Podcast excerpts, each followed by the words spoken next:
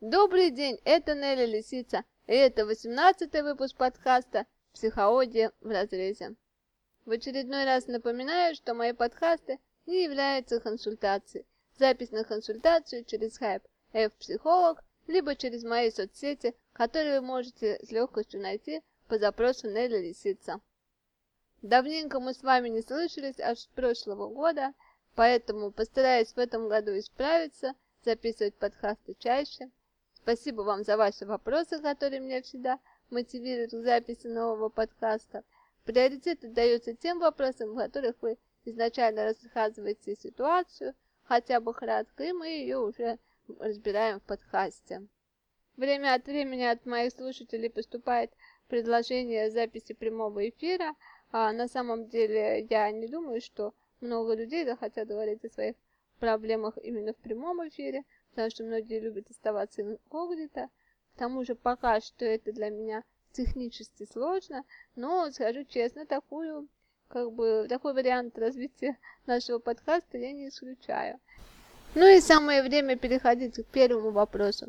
Точнее, не просто вопросу, а к такому, я бы сказала, крику души, к посланию. Я зачитаю его полностью, а потом постараемся его разобрать. Подслушатель, пожелавший остаться инкогнито, спрашивает следующее. Что есть настоящая дружба? По каким канонам она определяется? Если друг твой, с которым ты дружишь, уже лет десять оказался, мягко говоря, корыстным мудаком, который о дружбе вспоминает, когда ему что-то от тебя надо, был ли он всегда таким, или просто я не замечал? Возможно ли забыть такую длительную дружбу? Ведь она не на один год, и не один год знакомы. Как забыть такого человека? Стоит ли забывать вообще, или может дать ему шанс исправиться? Ведь каждый человек разный. Кто-то и в морду даст за хамство, а кто-то просто разорвет все контакты. Какой человек сильнее? Тот, кто простит, или тот, кто разорвет все контакты, несмотря на многолетнюю дружбу? Стоит ли вообще чего-то дружбу после определенного этапа возраста? Ведь возрастом у человека хватает забот, работа, семья и так далее. Читая данное сообщение, мне вспомнился один постсоветский фильм, называется он «Год собаки», в главной роли там Инна Чурикова. И был такой момент там, когда мужчина ее шли, спрашивает ее, типа, вот, Вера, ты такая хорошая, там, тебе хоть раз там твои друзья отдали деньги, которые ты им там даешь залде, да всем на тебя наплевать и так далее, на что она ему ответила замечательной фразой «давать в долг – это мое дело, а отдавать – это уже их». Говоря все это, я подвожу ответ на ваш первый вопрос, что есть настоящая дружба, и по каким канонам она определяется, но я считаю, что каждый должен определять этот канон для себя сам, а вот в этой фразе, которую я постаралась процитировать, говорит о том, то, что для кого-то дружба, она действительно такая бескорыстная, такая вот чистая, в принципе, поддерживает эту героиню. Сама считаю тоже так же.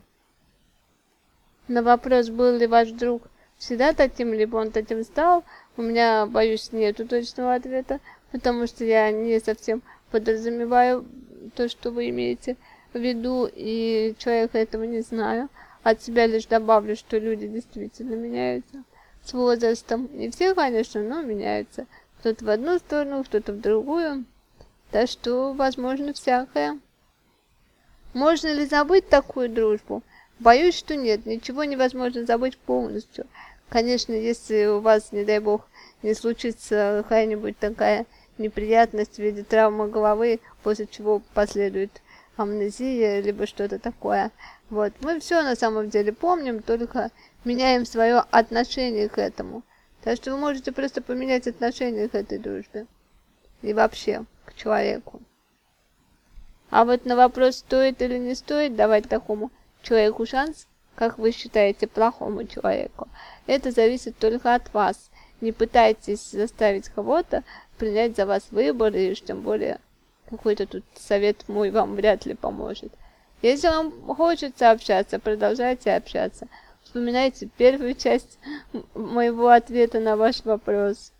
Понравилась ваша часть вопроса, где вы спрашиваете, какой человек сильнее, тот, кто простит, или тот, кто разорвет все контакты. А, на самом деле, не тот, не тот. А сильнее тот, э, кто сможет жить в гармонии со всем, что у него произошло. Разорвал ли он контакты с этим человеком, дал ли он шанс этому человеку, оправдал ли человек этот его э, как бы надежды или не оправдал.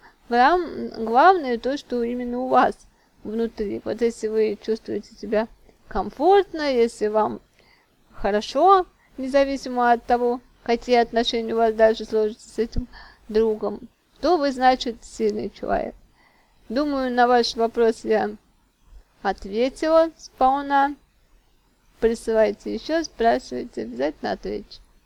Следующий вопрос от постоянного слушателя Алексея. Сначала его зачитаю, а потом отвечу на него. Как избавиться от мании величия каждый вечер с 21.00 до 21.12? Думаю, как спасти этот мир. Эта болезнь заразна. Алексей пытается шутить, что, наверное, правильно. А, но на самом деле тема-то серьезная. И ответить я тоже постараюсь серьезно, хотя, конечно, могу и отшутиться. Скорее всего, в Алексее говорит нереализованный жизненный потенциал, который он не совсем так применил, как ему хотелось бы, и это говорит о том, что у человека еще есть сила что-то менять. Так, пожалуйста, меняйте, меняйте мир, но не забывайте, что начинать нужно самого себя. Насчет заразности этой болезни, а если у вас есть какая-то идея, и вы заражаете других, так тогда делайте вместе, реализуйте свои идеи вместе. Так что все должно получиться. Следующий вопрос от Пельги. Я тролль, что делать? Мне 26 лет, я работаю, но ко мне никто не относится серьезно. Ни на работе, ни дома. Все началось 13 лет назад, когда у нас подключили интернет. Я начал нарочно злить людей на форуме, высмеивать их, понимая, что за это мне ничего не будет. Потом перешли шутки эти на друзей. В компании со мной весело, но никто не относится ко мне серьезно. Про девушек так я вообще молчу. Если ответить на этот вопрос очень коротко, то вы получили то, что хотели. Что делать, это нужно меняться самому. А, но это если ответить коротко. А если ответить развернуто, то это нужно вернуться в прошлое 13 лет назад и решить свои внутренние конфликты.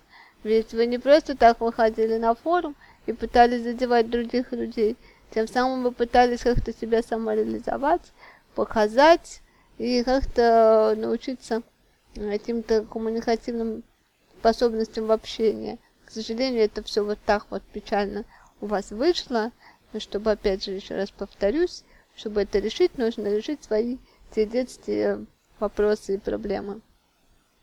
Напоследок зачитаю вопрос от своей клиентки. Я была у вас на консультации 14 декабря по просьбе родителей. Сначала я была категорически против решения своих проблем при помощи психолога. Но мне понравилось, мы нашли с вами общий язык.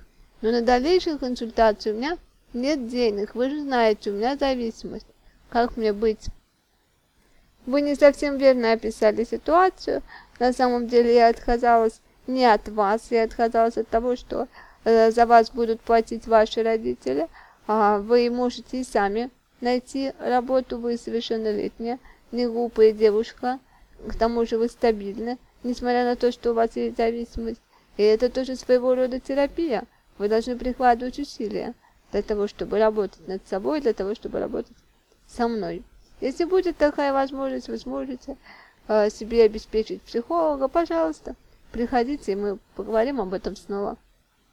На этом очередной выпуск подкаста «Психология в разрезе» заканчивается.